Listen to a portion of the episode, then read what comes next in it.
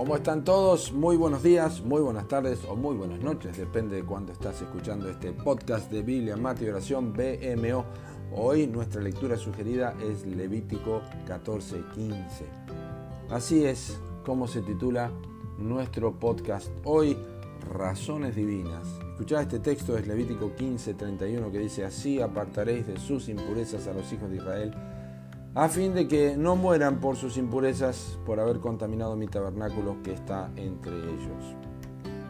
Mientras que la lectura de ciertos capítulos del Levítico pueden parecer absolutamente fuera de comprensibilidad o de comprensión para nosotros por la temática de lo mismo, los mandatos que están allí establecidos obviamente no, lo, no eran confusos para Israel, que estaba saliendo de una nación pagana donde habían estado cautivos en Egipto y yendo hacia un territorio donde la inmoralidad y la irreverencia y obviamente todo tipo de pecado eran moneda corriente.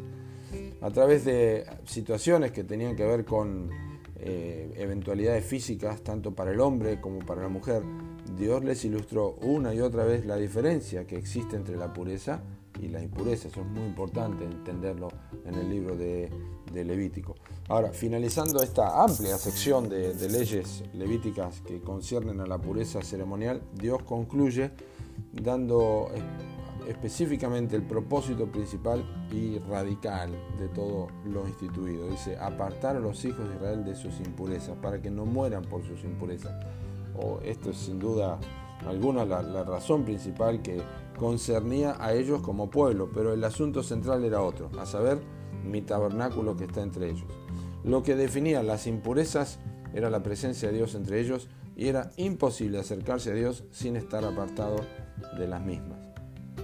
Sería siempre una gran tristeza y afrenta que los hijos de Israel murieran por sus impurezas, teniendo todos los medios para ser apartados de ellas, en la manera que Dios lo había comunicado a Moisés que debían hacerlo. Pero el mandato indica que esa era una posibilidad, morir en sus impurezas.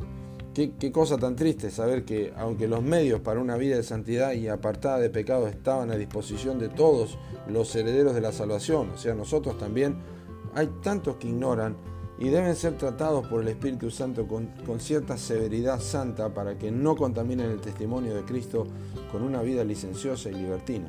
¿Quién hay que pretenda la libertad de acercarse al trono de gracia sin apartarse de pecados concretos, pecados conocidos, pecados practicados y que no están abandonados? ¿Quién hay que crea que Dios ha cambiado sus estándares santos para dejar sin juicio de iniquidad consciente de su pueblo o pasando por alto las transgresiones de sus hijos? Él es el mismo quien se dio a sí mismo por nosotros para redimirnos de toda iniquidad y purificar para sí un pueblo propio celoso de buenas obras, dice el apóstol Pablo a Tito en capítulo 2, versículo 14. Así que examina hoy bien y recordad todos los medios que el Señor te ha dejado en su palabra y que tienen como propósito apartarte prácticamente de cualquier iniquidad que te incapacite para acercarte a Él con limpia conciencia. Recordad la oración del salmista. Él dijo, si en mi corazón hubiese yo mirado la iniquidad, el Señor no me habría escuchado. Salmo 66, 18. Que Dios te bendiga.